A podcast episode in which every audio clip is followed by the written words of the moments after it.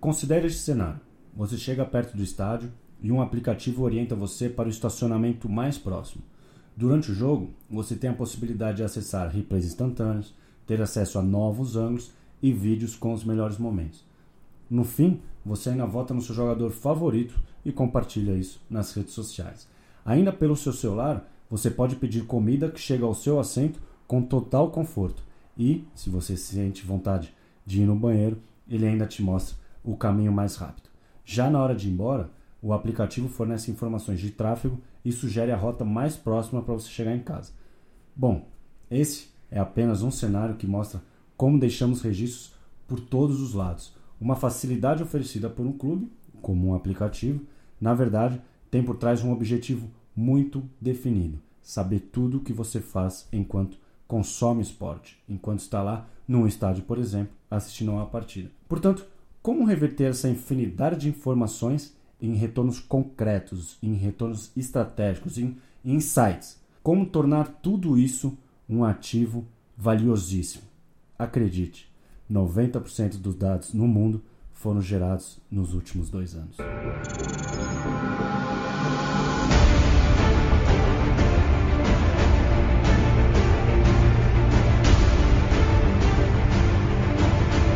Está no ar mais uma edição do MKT Esportivo Cast, o seu podcast de marketing esportivo, com Eduardo Esteves e convidados.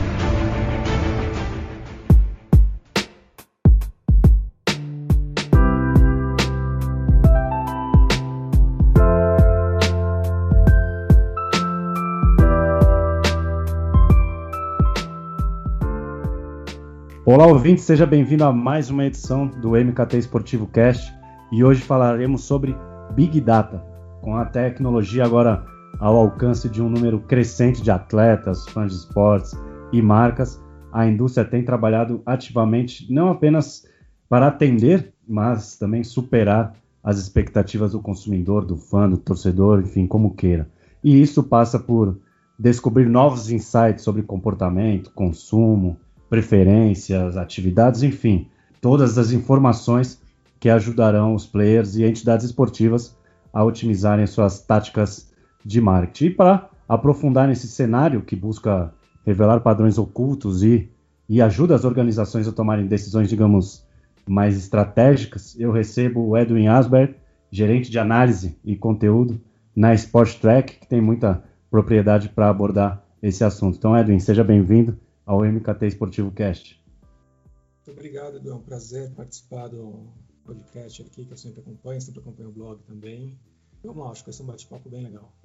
Acho que, Edwin, nesse comecinho, eu queria falar um pouco sobre voltar na definição, para quem porventura não está familiarizado, sobre o que é o Big Data e, e, a sua rele e a relevância que ele desempenha nas estratégias de negócio das empresas.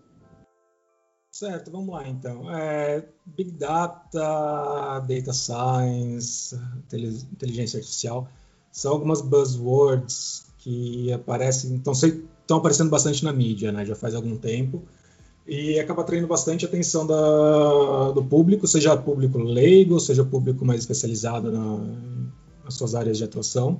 Quando você pergunta para as pessoas o que é realmente isso, muitas, até, até mesmo quem trabalha na área fica um pouco pouco acanhado para definir o que, que seria isso. É, basicamente, vamos lá, é, Big Data vem do termo em inglês, grandes dados, né, e a gente já consegue entender é, uma das primeiras partes da definição do que é Big Data. Essa parte do, dos grandes dados com volume é, é, quando a gente tem um volume muito alto de dado, é, de, de, informações, é, que com com toda a transformação digital que o mundo tem passado, tem, a gente está tendo uma, um acesso e uma disponibilização de dados muito, muito grande, é, numa velocidade muito enorme, então qualquer transação, qualquer ação que você faz no seu computador é, acaba gerando é, um, um, tipo de dado numa velocidade muito, muito rápida. É, também tem uma, um outro conceito que é bastante abordado dentro, dentro desse tema, que é, que é em relação à variedade do, dos dados. Então, a gente está falando de dados diversos, então é, seja um, vamos lá, por exemplo, um clique, um, um clique que você faz no site, uma ação que você faz ali, ou é uma postagem, um conteúdo que você publicou no Twitter, por exemplo. Você tem uma variabilidade muito alta no, é, de dado. Também, dentro do mesmo, da mesma categoria de dados, você tem uma variabilidade muito grande entre, entre as pessoas ou os players que acabam gerando esse, esses dados. E aí também tem alguns autores que acabam adicionando alguns outros conceitos dentro da, desse, desse tema Big Data, que seria a veracidade, então a veracidade do dado, né, que é em relação da, é, ao dado ser real mesmo, e o valor dele. Para conceitualizar o Big Data, a gente pode utilizar esses cinco, cinco, cinco palavras-chave que acabam se tornando cinco vezes, que é o volume, como eu já falei, velocidade, variedade, veracidade e valor, que é basicamente o que tem sido colocado dentro da, da literatura do, do, do tema.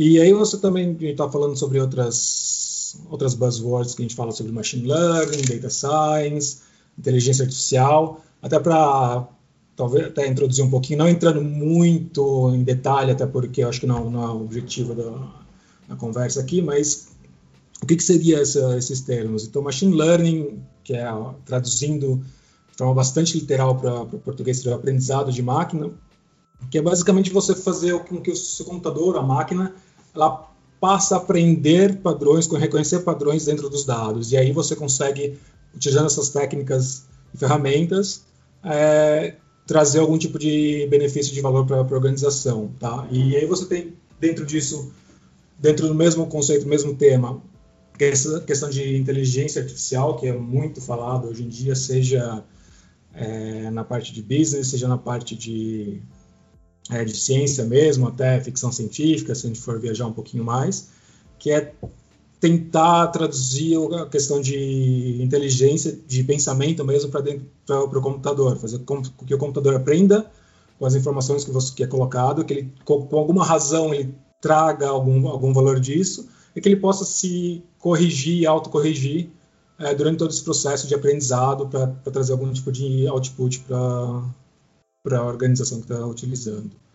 E quando a gente fala de, de Big Data, de Machine Learning, como você citou, realidade aumentada, inteligência artificial, é, eu acho que quando a gente fala de esporte, esses temas são muito mais novos e recentes se a gente olhar para outros setores, né? Que há algum tempo os profissionais de marketing eles têm a capacidade de ter uma visão mais abrangente e em tempo real dessa jornada né, do consumidor. É, isso ocorre, como você bem citou, hoje tudo é rastreado, é registrado é, e agregado, acho que até num, num grau quase que infinito. Mas uma dúvida que eu tenho em relação a falando de Big Data, de dados, que parece que tem uma premissa no, no, nesse mercado de quanto mais dados, melhor.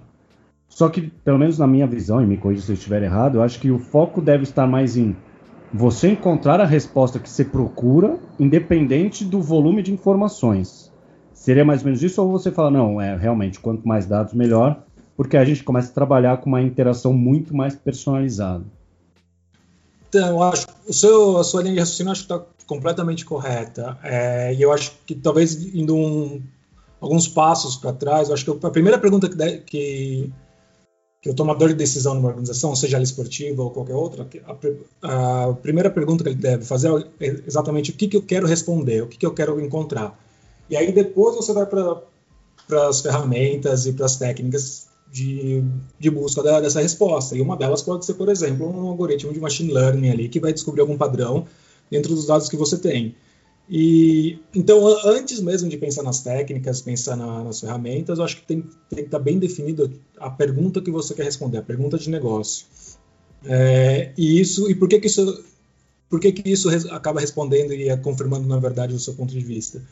É que em, algum, em alguns momentos, em algumas, em algumas questões, algumas, é, alguns momentos do, do, negócio, você não precisa ter uma quantidade de dados para responder é, alguma, alguma pergunta que você tenha.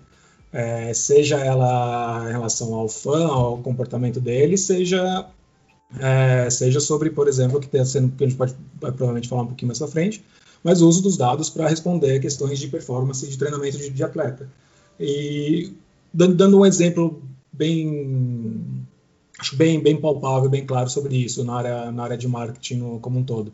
Nem todas as nem todas as metodologias de pesquisa ou metodologias de investigação, elas são quantitativas. Existem as metodologias, por exemplo, qualitativas, como um grupo focal, por exemplo, que você tem algumas pessoas numa sala é, organizadas ali para responder algumas perguntas, para interagir, e aí, e aí você, como, como organização, você consegue retirar as informações é, relevantes dessas, dessas pessoas. Então, quando a gente está falando, por exemplo, algumas é, em relação a algumas questões de atitude, por exemplo, é, de repente, um volume muito grande de dados é bastante interessante para você conseguir ter uma resposta, mas talvez não, não é a melhor forma de você perguntar isso ou, ou, ou buscar é, com o seu com seu cliente consumidor. Então, quando você fala, quando a gente fala de big data e grande volume de dado e a gente está nessa revolução digital, onde tudo, basicamente, quase todas as ações do, do ser humano estão dentro, seja do celular, seja do computador, é, ou que seja de um, um smart, smartwatch, por exemplo, é, não necessariamente coletar todas essas informações é, é, é importante para a organização. Porque isso, do outro, por outro lado, tem um custo, um custo de armazenamento no mínimo, que seja. Não, é, não, estou nem falando no custo de entendimento do que esses dados podem trazer de, de informação, mas tem um custo de armazenamento ali que, é, que tudo bem, hoje em dia já é um custo é, mais acessível, mais barato, com o tempo vai, esse custo vai, vai decaindo, mas querendo ou não, é um custo que as organizações elas têm que ter, é, tem que pensar e prever.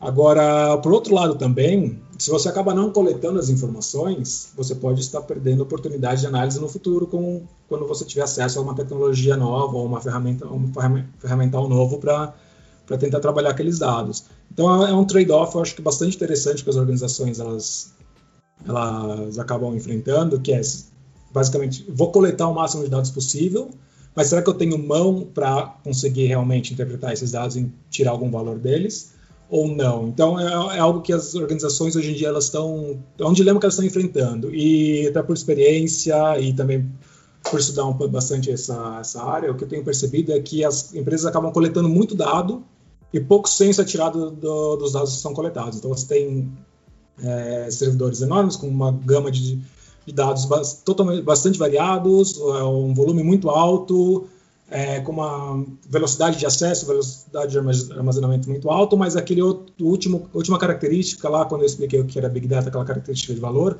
não está sendo tirado o valor da, da, desses dados por diversos motivos. Um deles é mão de obra, não tem pessoas suficientes para trabalhar, de repente não tem uma técnica que seja eficiente é, para retirar as informações dali e trazer algum tipo de, é, de informação relevante para a organização, ou seja, mesmo porque não, não existiu a necessidade ainda para utilizar aqueles dados. Então, é um, é um, é um trade-off bastante, bastante interessante. Será que eu, as empresas têm que pensar, será que eu vou armazenar o máximo de dados possível que eu tenho agora, com custo X, ou será que eu vou tentar armazenar um pouco menos, mas correr o risco de não ter é, essa matéria-prima para ser trabalhada mais para frente, quando eu posso ter a ferramental ou mão de obra para fazer isso?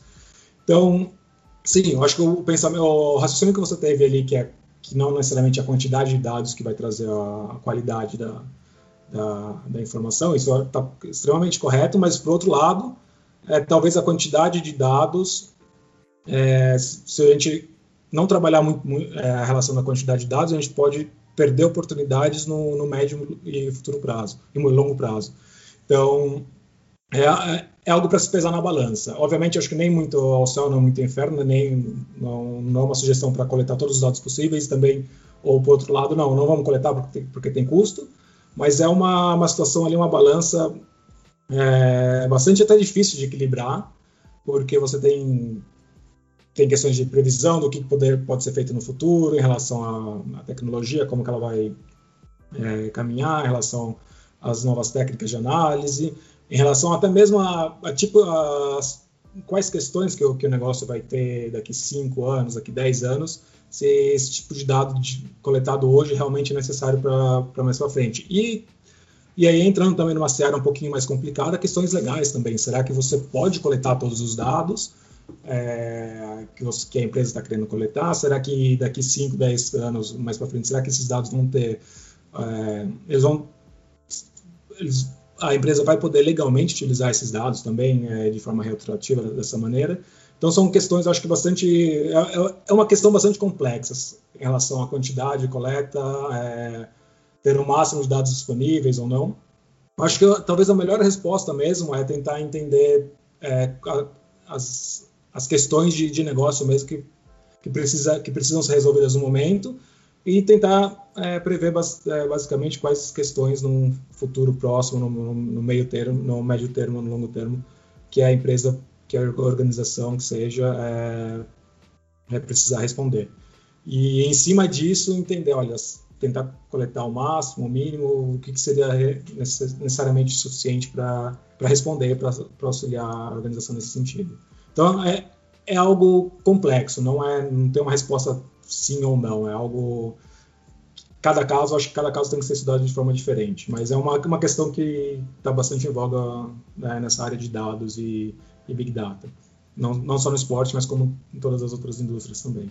Então, pensando no, no esporte, né, trazendo para essa nossa realidade, o que, que pelo menos, é, onde o Big Data está, ou pelo menos deveria estar, pensando é, em comunicação? Porque é, muito se fala em sócio-torcedor, em e-commerce, nos aplicativos, mas eu acho que chega muito pouco para o público final ou para o ouvinte em termos de informação. Será que você, você pode colocar, não, o mercado ainda está é, muito no começo por uma questão de custo, como você falou, ou, ou uma falta de uma mão de obra qualificada que saiba extrair valor, como você também citou, ou você já vê algumas iniciativas do tipo envolvendo as empresas ou alguma instituição no país que já aplica o Big Data para tirar é, insights que, que visem, enfim, o lançamento de um produto, de um serviço, até uma coisa bem recente que é a entrada em uma nova modalidade, como os esportes, que estão ganhando muita força. É, enfim, como é, que, como é que a gente sabe que é fruto de dados e também por que, que o nosso mercado talvez ainda esteja muito no começo com essa visão? Então, sobre o mercado de esporte, eu acho que essa questão de dados no esporte, ela, ela começou, acho que a gente pode fazer uma referência ao livro e ao filme Moneyball, que essa questão de dados começou muito mais na questão da performance dentro de campo. Então, até, até para melhorar a performance da equipe, ou mesmo geração de conteúdo, que a gente tem mercados como o mercado norte-americano, que utiliza bastante desses dados para fornecer insumos e informação para o torcedor consumir, é, como forma de conteúdo mesmo. E, e o esporte, desse lado, eu acho que ele esteve, já te, ele esteve bastante na vanguarda nessa questão de análise de dados. Então, você tem bastante, é, bastante papers publicados, tem bastante movimento na internet sobre análise de jogo, etc., de performance. Mas é como trazendo para a área da comunicação dentro do esporte na área do marketing, eu acho que não, não tem um uso, não, não, não necessariamente deveria pensar no uso do Big Data aplicado, técnicas de Big Data aplicada ao marketing esportivo especificamente falando do, do mercado do esporte. Eu acho que nesse caso, um, uma forma interessante de pensar, na verdade, é pensar no mercado de comunicação como um todo. Porque, assim, tudo bem, a gente tem o esporte, o esporte tem suas especificidades, a questão da relação do torcedor com, com, com o clube, com a entidade esportiva, talvez um pouco mais um pouco mais forte do que a gente costuma ver é, no mercado, nos, nos outros mercados, outros segmentos, mas a maneira de você utilizar essas, essas informações, essas técnicas, eu acho que não difere muito. E, e aí o que a gente tem visto, por exemplo, algumas é, até, até com o movimento aqui no Brasil, a gente está tá vendo bancos digitais é, patrocinando muito mais os, os, os, clubes de futebol nessa temporada. A gente tem um movimento também que está começando, já começa a ver alguma é, alguma coisa no mercado que é em relação às casas de, de apostas digitais, de novo, a gente está falando do, de, do meio digital, onde tem uma, uma, um fluxo de dados, uma coleta de dados muito alto. Eu acho que isso vai trazer bastante a questão da, é, do tratamento desse, desses dados e para tirar o valor exatamente da, informação ali. Uh, obviamente, e, obviamente existem ações, é, tem clubes grandes utilizando vamos, vamos dizer assim, extraindo a informação da, dos dados é, dos, dos, dados que estão disponíveis. Por exemplo, a gente pode até citar um exemplo que ficou bastante conhecido e ganhou bastante mídia nesse ano, que foi a parceria entre IBM e, e Corinthians, bastante nessa parte de dados também dentro da dentro da arena da, Corinthians. Então, existe, existe esses movimentos. As empresas também, as empresas de tecnologia querem também estar no, dentro do, do esporte para trabalhar esses dados, porque existe, existe essa, essa abundância de dados nesse meio. É, se a gente pensar numa arena com 40 mil pessoas ali circulando, imagina a quantidade de informação que você consegue, quantidade de dados que você consegue gerar ali, é, quantidade de informação que você consegue extrair disso e conseguir ter um, um, aproveitamento comercial sobre essas informações bastante, de forma bastante eficiente. É, mas eu acho que eu, eu vejo muito mais como é, um mercado que vai, se que vai evoluir muito mais a partir, de, a partir dessa temporada, dessa, dessa temporada e da próxima. Muito pelo movimento das, do, das empresas, do tipo de empresas que, tá, que, estão, que estão se conectando com o esporte. Falando aqui no, no Brasil, obviamente falando mais sobre futebol, mas de novo, repetindo, questão das casas de apostas, que são dados, a gente está falando de apostas digitais, então pessoas que estão lá interagindo é, com a empresa através de um computador, de um tablet, de um, de um celular, e ali gerando uma quantidade enorme de, de, dados. A gente tem a questão dos bancos digitais, que dependem desse meio digital, basicamente, como sobrevivência, para seja para adquirir novos clientes, seja para fazer essa interação. E também, obviamente, as empresas mais tradicionais que estão entrando dentro dessa, é, dessa era digital também, até por, por sobrevivência também porque basicamente a sociedade está passando por essa, por essa transformação. Eu acho que a gente tem é, alguns casos, como eu falei, Corinthians e IBM, que eu acho que é um caso bastante emblemático que aconteceu no, nos últimos meses, nesse último ano. É, mas eu acho que vai, vão aparecer mais é, parcerias dessa, dessa natureza. É, que seja como, por exemplo, a gente sabe que Microsoft lá fora, dentro da, do Campeonato Espanhol, tem parceria, se não me engano, com o Real Madrid ou com a própria La Liga é, com alguns clubes para fazer, para utilizar as, as informações do, dos clubes, informações de, de torcedor, de sócio-torcedor, e, trans, e transformar essa, essa, massa de dados em informação relevante. Então, acho que essas grandes empresas também vão começar a, a abraçar é, o meio esportivo também para começar a, tra a, trabalhar esses dados que até agora, salvo algumas, alguns casos, como, como a, como eu citei aqui, salvo alguns casos, ainda não são tão trabalhados de forma extensiva. São trabalhados, obviamente, de alguma forma, mas não tão extensiva como, como, poderia, como poderia ser. Pô, bacana que você citou o caso das casas de apostas, que aí dá para ser até bastante didático com quem nos ouve. É, e que é algo bem atual e pelo menos até essa gravação, né, 10 clubes da Série A já fecharam. E falando das ligas americanas, todas têm um acordo com, com cassinos lá, que é bem tradicional, e as casas de apostas. E para mim, eu acho que é, eu vejo isso, pelo menos se tratando de liga, né? Que para mim é, é um acordo comercial de compartilhamento de dados. É, que de um lado as ligas elas querem vender as estatísticas, as informações é, que elas têm para os apostadores fazendo seus jogos, né? É, entender as probabilidades, as estatísticas. E de outro as casas de apostas que elas precisam de uma parceria para levar isso para apostador, para ter uma chancela e que acaba agregando valor, né? Então é mais ou menos nesse sentido, é, pensando de uma maneira mais é, não tão comercial de comunicação, mas é é uma questão de compartilhar dados um com o outro, que dados que vão que vão servir é, tanto para a liga quanto para a empresa poderem trabalhar os seus clientes, torcedores. Sim, eu acho que é, é nessa linha e e algo que talvez seja, não diria como um agravante, mas como uma, algo que acaba mudando bastante o cenário, é, esse cenário de dados, de, de informação, o que é disponibilizado. É sempre importante lembrar da, da Lei Brasileira de Proteção dos, de Dados, a LGPD, que foi sancionada há pouco tempo, está para ser, se não me engano, a partir do ano que vem ela vai, ela vai ser regulamentada, é, mas que basicamente ela coloca uma limitação muito grande no acesso das empresas em relação aos dados das pessoas.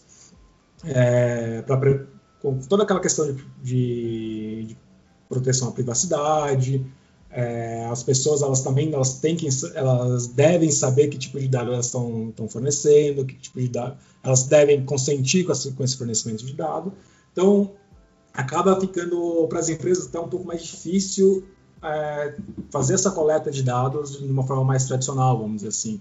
E o esporte pode ser uma, uma um ferramental muito, um canal muito, muito importante para essa coleta de informação. E aí você trouxe o um caso bastante interessante, que é a questão das casas de aposta. Tudo bem, a gente não está falando necessariamente de um dado é, individual do torcedor, está falando do dado do jogo, mas você tem o, a entidade, a liga, a entidade esportiva, licenciando os dados que a ela pertencem, que é propriedade dela, para empresas de aposta, empresas relacionadas ao mercado de aposta, para fomentar, para alimentar a, a, engrenagem do, do mercado, das apostas, da, das previsões de, de, resultado, etc. E aí você pode pensar também de uma forma, uma forma bastante similar ali, em paralelo, da mesma forma com informação de, de, dos torcedores, que os clubes, querendo ou não, eles têm algum tipo, por, por menor que seja o trabalho em relação à coleta de dados, a, a Big Data dentro do clube, ele tem informação sobre sobre o mínimo de informação sobre quem que é o torcedor ali que está dentro, tá dentro do estádio, o que, que ele faz. Talvez não tenha a informação a nível individual ou a nível entender exatamente quem que é aquela pessoa, mas ele sabe qual tipo de comportamento que um grupo de pessoas tem ali, é, que seja no, no site, no, na arena, é, em, ou em, outras, em outros sítios, outros lugares de, de, controle do clube.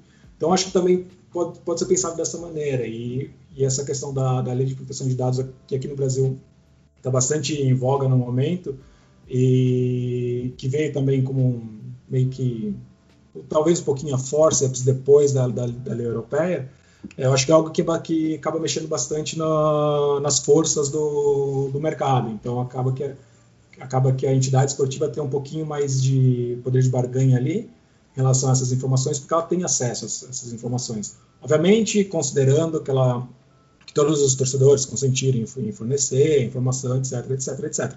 Mas partindo desse pressuposto, é, ela tem, ela tem uma, um material ali, uma matéria-prima, muito, muito relevante para ser trabalhada com, com potenciais parceiros comerciais, por exemplo.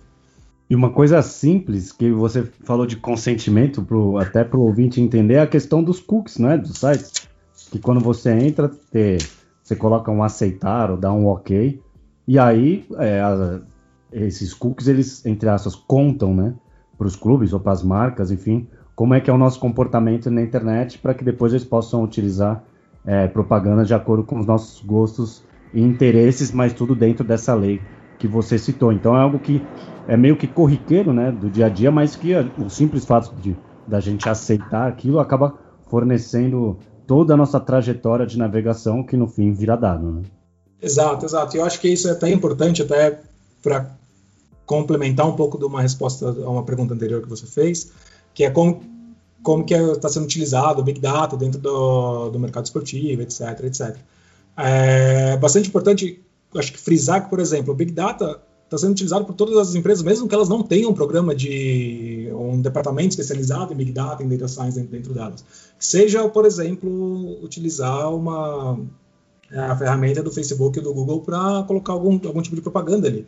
Você, tudo bem, você está utilizando uma ferramenta que é, de, que é bastante fácil de utilizar, mas no fundo, no fundo, no fundo, você está utilizando é, todo um ferramental ali baseado em dados, baseado em dados em grande volume, velocidade, variedade, que a ferramenta ali, que seja o, Facebook ou o Google, está tá te mastigando de uma tal maneira que te traga valor, e você está utilizando isso em prol da, dos objetivos da sua organização. Então, querendo ou não, hoje qualquer empresa é, minimamente digital, ela utiliza alguma utiliza ferramentas que, que são baseadas em Big Data, por exemplo. E aí você trouxe o, o caso do, dos cookies, por exemplo, que eu acho que é bastante importante até uma questão um pouquinho mais filosófica, tal, mas mais a nível de sociedade, não a nível de, de esporte, mas que é sempre aquela aquela tecla que todo mundo, que todos os especialistas gostam de bater, que é em relação a tudo bem, as pessoas elas precisam, elas precisam saber que elas estão tendo esse consentimento. A gente aparece e entra num site ali qualquer, tá lá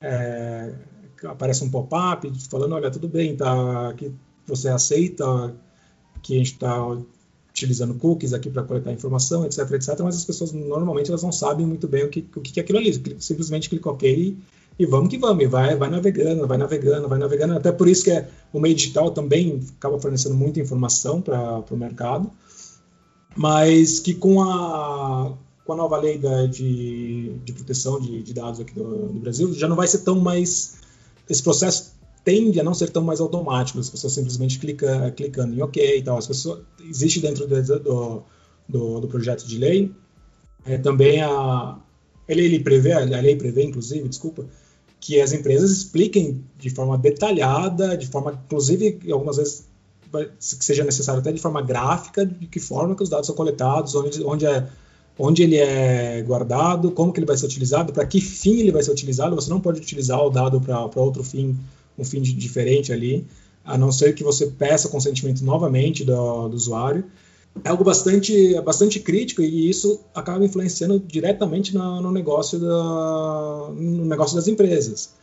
E de, só, só que, por outro lado, por mais que isso possa aparecer é, do ponto de vista de negócio algo negativo, obviamente, como pensando de forma mais filosófica, mais de sociedade, algo benéfico, mas do ponto de vista do negócio, a gente pode pensar que é, que é algo maléfico, que vai, começar, vai, vai endurecer um pouco mais, a, vai engessar um pouco o que é em relação às ações das empresas, o que elas podem fazer, o que elas não podem fazer. Sim, podem, mas o dado bem coletado, ele vai ter um valor muito maior. Ele, as empresas, ou nesse caso a, as entidades esportivas, vão, vão conseguir comercializar, que seja, não comercializar talvez seja uma palavra um pouco errada aqui, mas utilizar de uma forma comercial e entender melhor seu fã de uma forma é, que talvez outros mercados você não consiga fazer isso, seja muito mais difícil de fazer. Então, eu acho que tem esse tem esse lado extremamente positivo para o mercado esportivo, por exemplo, em relação a, a essa lei que está tá chegando aqui no Brasil.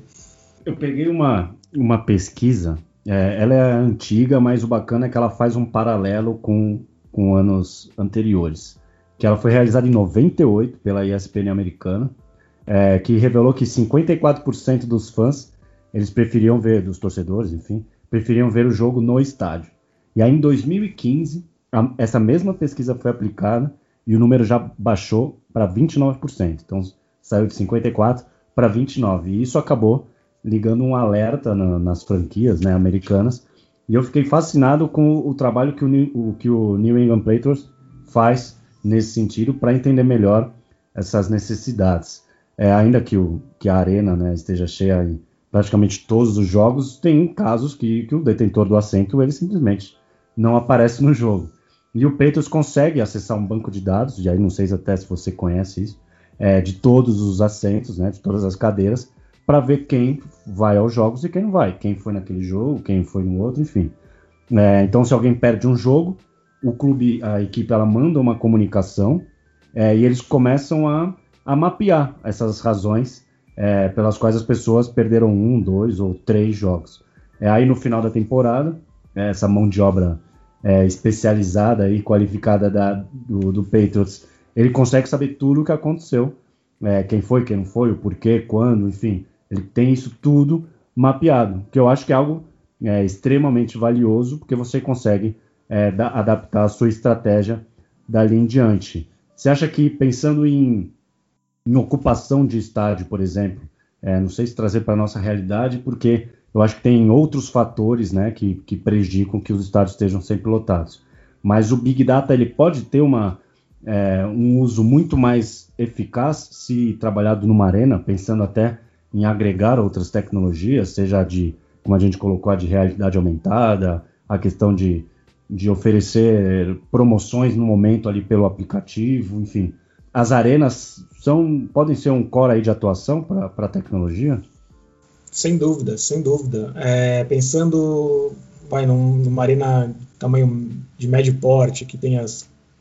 Vamos colocar aqui um número hipotético, sei lá, 25 mil pessoas ali dentro, ou capacidade para ser 25 mil pessoas. A quantidade de informação que você tem ali, é, independente do que, de qual área você for, qual questão você quer responder, é uma, é uma quantidade muito, muito grande de, de dado ali que você tem, pensando simplesmente em, em um dado por pessoa, vamos colocar dessa maneira. É, e aí o céu é, é o limite. Como, eu, como foi um, uma das introduções, um, bem, bem, no começo da nossa conversa, é, parte sempre vai partir do qual questão que você quer responder. Se você quer responder em relação à capacidade do estádio, ao, ao público dentro do estádio, é, o Big Data pode, pode deve, na verdade, ser utilizado para melhor, melhorar isso. Por exemplo, você, teve, você citou o caso do Patriots, que, que na, na realidade não conhecia, mas acho que é uma, uma utilização da, de Big Data muito, muito interessante, até um pouco intuitiva, tá? É, mas basicamente, se você tem um, se você sabe que a pessoa não foi no, no estádio, se você tem isso mapeado, é, você, consegue, você consegue atribuir, ou, ou, através de uma coleção de variáveis que você tenha, seja variáveis, por exemplo, climáticas, se choveu ou não, não choveu, você tem a questão da demografia, a questão do perfil demográfico da pessoa, idade, gênero, classe social, onde mora, de repente, por algum motivo X, um tipo de jogo específico não atrai pessoas que moram em tal região. Aqui, simplesmente um exemplo hipotético, mas você consegue, de repente, encontrar padrões dessa maneira que você consegue agir em cima disso. Então, você consegue, tal, talvez você consiga prever é, a relação de pessoas que têm uma chance muito grande de não aparecer no estádio. É, se você consegue prever, de repente, você consegue ter dois tipos de ação. Primeiro é tentar convencer essa pessoa a ir para o centro não ficar vazio, para ela também ir para o estádio consumir lá dentro, também gerar a receita de match day. De match day. Ou, por outro lado, você consegue, de repente, entrar em contato com essa pessoa, confirmar que ela não vai, substituir o ingresso, se isso for possível, e colocar uma pessoa naquela, naquele assento. É, e você pode, de novo, o céu, o céu é limite para o tipo de análise que pode ser feita. Pode até colocar variáveis em relação ao preço. É, em teoria, se um estádio tem, tem muita. está com muito assento vazio, em teoria, assume-se que o preço está muito caro pelo produto que está sendo oferecido. Mas, é, mas você consegue, de repente, até. É isso, obviamente, dentro dos parâmetros legais, o que, que a lei permite ou não, mas fazer uma precificação por jogo ou por cada por tipo de variável específica do, do evento, que um jogo que tem uma uma procura muito maior, de repente só, o preço vai subir um pouco. Um, um, um, jogo, uma partida, um evento que tem uma procura menor por uma, uma, uma determinado que você determina isso por uma série de variáveis, analisando uma série de variáveis, você consegue colocar o preço lá para baixo. Obviamente, de novo, dentro dos dentro do que a lei permite, não sei necessariamente se a lei brasileira é, ela permite essa flexibilidade de preço pra, de preço de ingresso para o evento.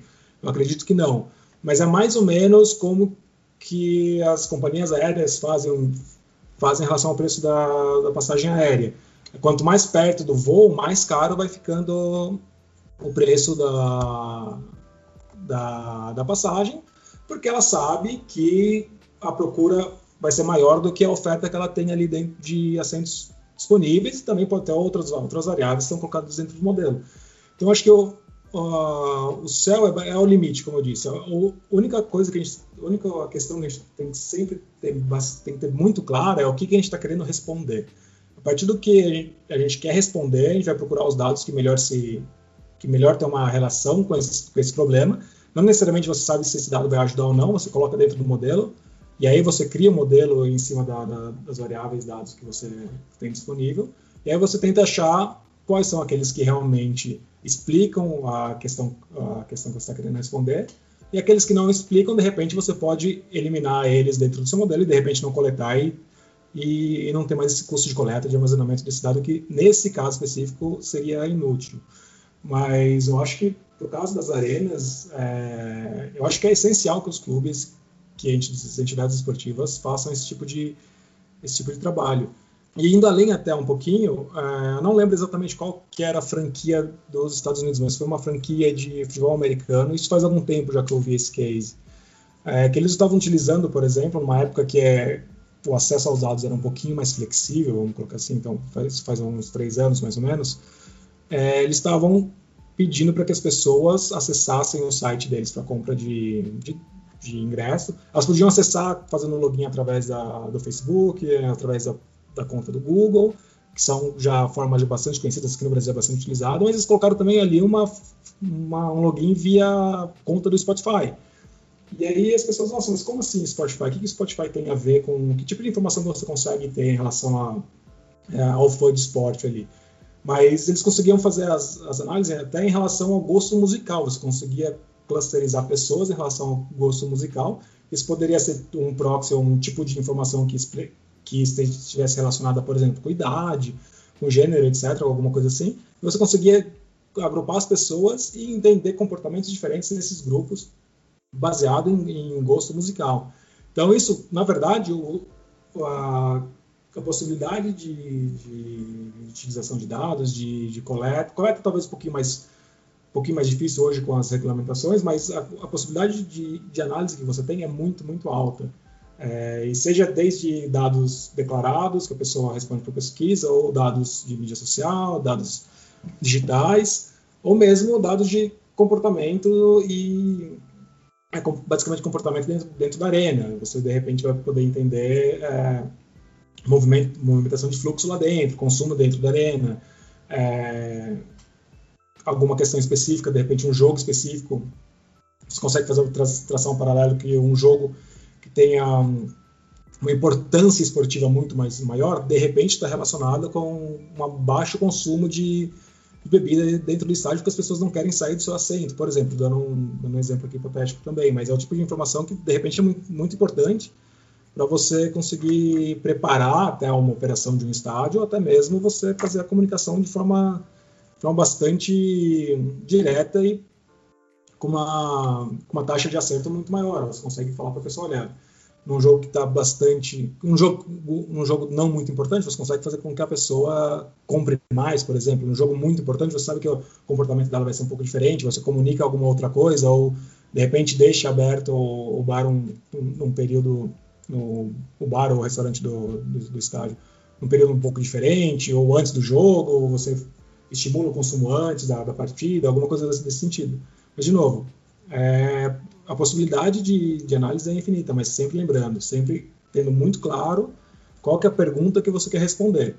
Pode ser, pode ser uma pergunta muito específica em relação, olha, qual tipo de, qual grupo é, de torcedor consome mais em determinado momento do jogo, beleza, pode ser algo bem específico desse, desse jeito. Pode ser algo mais exploratório, olha, eu quero entender é, comportamento do meu torcedor no geral no estádio, eu quero saber onde é, tem maior consumo, onde tem maior fluxo de pessoas, algo mais exploratório desse jeito, pode, pode ser feito também, mas a, a, a, sua questão ali é em relação, por exemplo, ao comportamento dentro, dentro do estádio, consumo dentro do estádio. É sempre, é sempre importante ter muito claro a, a, o que você está investigando, para também não se perder nessa imensidão de dados e não começar também a se preocupar muito mais na coleta do que na, propriamente na análise, e acaba não gerando resultados bastante relevantes para o clube para a empresa. E, por exemplo, eu como um clube, um clube de futebol, pensando na, em arena, é, eu quero entender que você me fale sobre lei.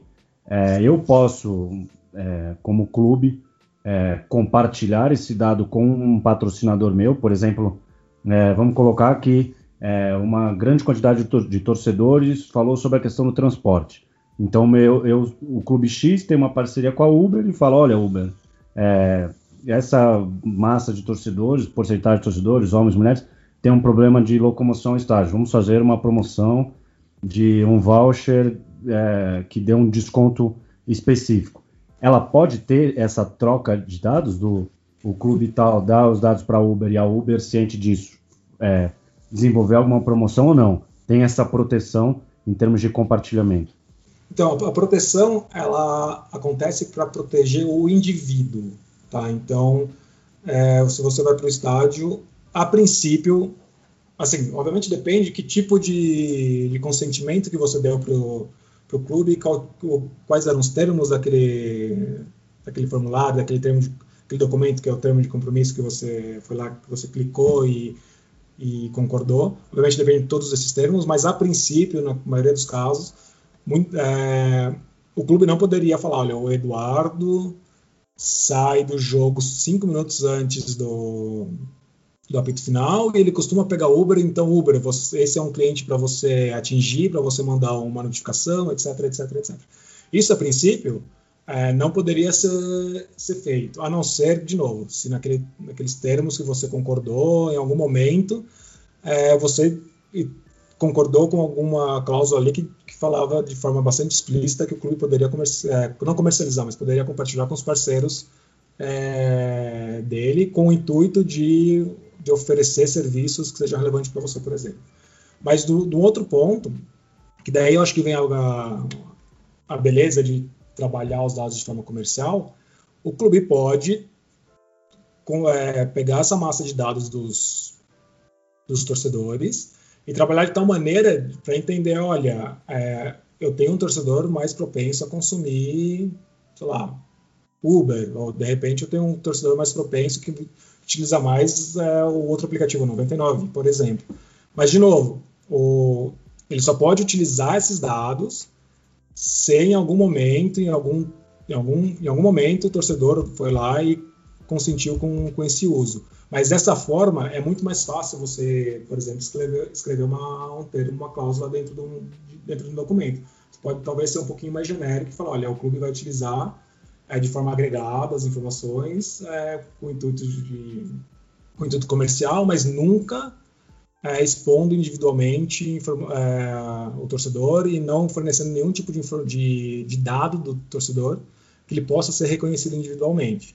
E a gente está falando, por exemplo, o número CPF. O número CPF é, o, é bastante, inclusive é bastante é, interessante no ponto de vista de dados, porque o número do CPF é único por pessoa, então você consegue necessariamente saber que o Eduardo, por exemplo, com o número de CPF XYZ, ele faz, fez isso, e depois ele foi lá na, na lanchonete da, da Arena e comprou um refrigerante, a gente sabe que é você por causa do seu CPF, etc, etc. Então, é um tipo de chave que a gente chama em, em, em de dados. É uma informação que é uma chave que conecta várias, várias bases de dados. É bastante interessante, mas você não pode, em hipótese alguma, fornecer esse tipo de informação para terceiros. A não ser, de novo, que isso seja, é, de alguma forma, consentido pelo, pelo torcedor, pelo consumidor. Mas ainda assim, eu acredito que existe, que existe essa limitação. Então, é, não, é o tipo de, não é o tipo de informação que, que, que as empresas possam dar. E aí, a gente está falando de CPF, telefone, e-mail, etc. Qualquer tipo de informação que você possa identificar a pessoa de forma individual. Olha, essa pessoa aqui, esse aqui é o Eduardo, porque, por exemplo, a gente tem informação, sei lá, sei lá, impressão digital, por exemplo, que é algo que é uma informação totalmente individual. Você também não pode fornecer esse tipo de informação. Eles também não coletam, mas enfim seja, se coletar por algum motivo, sei lá, tem um sistema de catraca que, que funciona por impressão digital, eles não podem, não podem compartilhar esse tipo de informação. É, mas, de qualquer maneira, qualquer tipo de, de trabalho que o, que o clube vai fazer em relação aos dados, seja ele também de forma agregada, ele precisa deixar isso claro para o torcedor. Então, questão de uso comercial, isso, obviamente, todos os clubes têm interesse de fazer, porque tem um valor bastante interessante para ele conhecer, o, ele precisa conhecer o torcedor, é, mas de forma individual, eu acho que mesmo com, com um termo que, que deixe bastante explícito, desculpa, a questão do uso da, da informação individual, acho que isso também não é, não, é, não, é, não seria permitido, até porque se existisse esse tipo de termo, tem que ser muito visível, tem que ser algo, como eu disse, gráfico mesmo, e as pessoas provavelmente não, não concordariam com isso, elas não elas não assinariam, não concordariam com o termo e não, sei lá, de repente você vai inclusive perder venda de, de ingresso para o seu evento. Então, o mercado vai meio, vai meio que determinar o que é o balanço ali também, dentro do que é legal, mas se você acaba pedindo muita informação a nível muito, muito individual, você pode ter um efeito contrário no seu negócio que as pessoas, que as pessoas vão deixar de consumir. Então, por exemplo, no caso deu do, do Uber mesmo, eu acho que se algum clube começar fala, olha, você só pode comprar ingresso você permitir que eu use seu dado individual, etc, para isso, para isso, para isso, para isso. Muitos torcedores não vão acabar não, não comprando porque eles vão entender ali que seria talvez uma forma abusiva de, de utilização dos dados. E eu também, de novo, eu acho que isso também não teria, não teria respaldo legal. Mas, por outro lado, o clube que utiliza a informação de forma agregada, isso não, não teria nenhum problema, desde que todas as pessoas que ele coletou a informação sejam conscientes desse, desse uso. É muito importante aqui a questão da consciência. O, a, o torcedor, o consumidor, quem quer que seja, ele tem que estar consciente do que, do que vai ser utilizada, para que, que foi, vai ser utilizada a informação. Perfeito, absolutamente respondido. Edwin, muito obrigado pela sua participação.